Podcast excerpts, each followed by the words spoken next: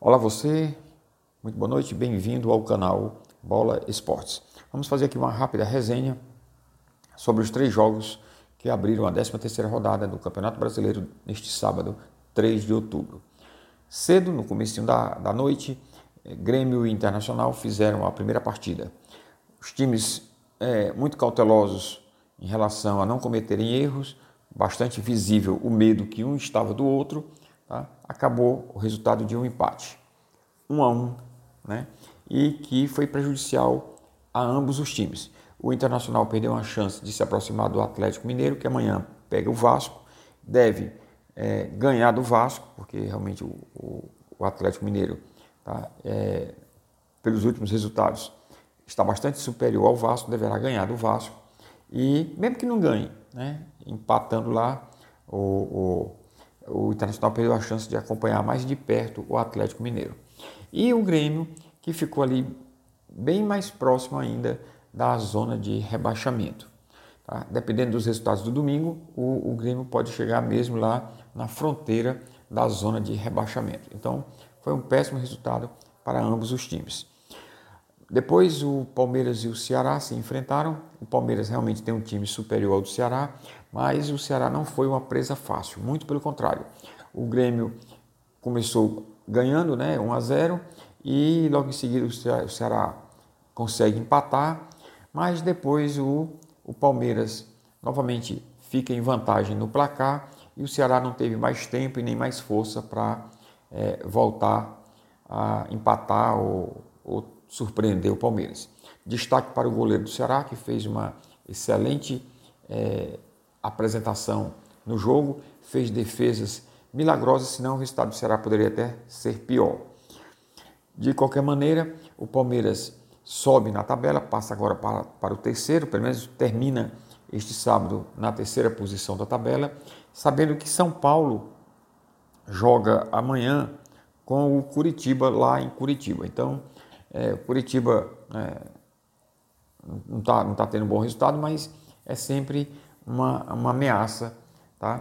Um, um, jogo na casa do adversário. Então, o São Paulo pode aí ser surpreendido pelo Curitiba.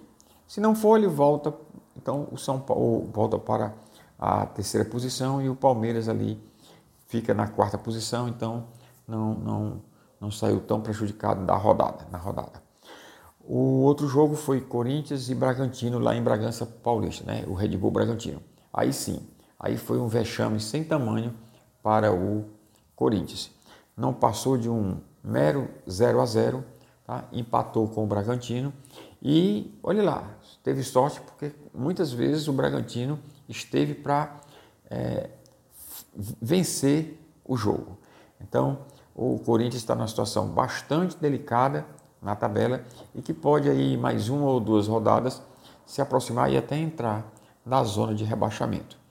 Amanhã, os torcedores do Ceará vão torcer para o seu maior rival, Fortaleza, que enfrenta o Atlético Clube é, Goianiense e que pode ser, se o, o Atlético Clube Goianiense vencer o Fortaleza, empurra o Ceará mais para baixo na tabela.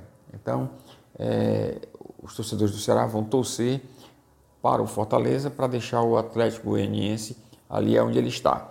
E também o jogo é, da Bahia, que, que vai encontrar o Esporte Clube lá na Bahia, e que aí sim, aí é um jogo de, de bastante né, igual. O, o, o, esporte pode ganhar ou pode perder, aí, e aí o Bahia poderá também subir na tabela e empurrar tá? o, Bahia, o Bahia que tem é, 12 pontos, iria para 15, empurrando todos é, da 11 posição, todos descendo uma posição.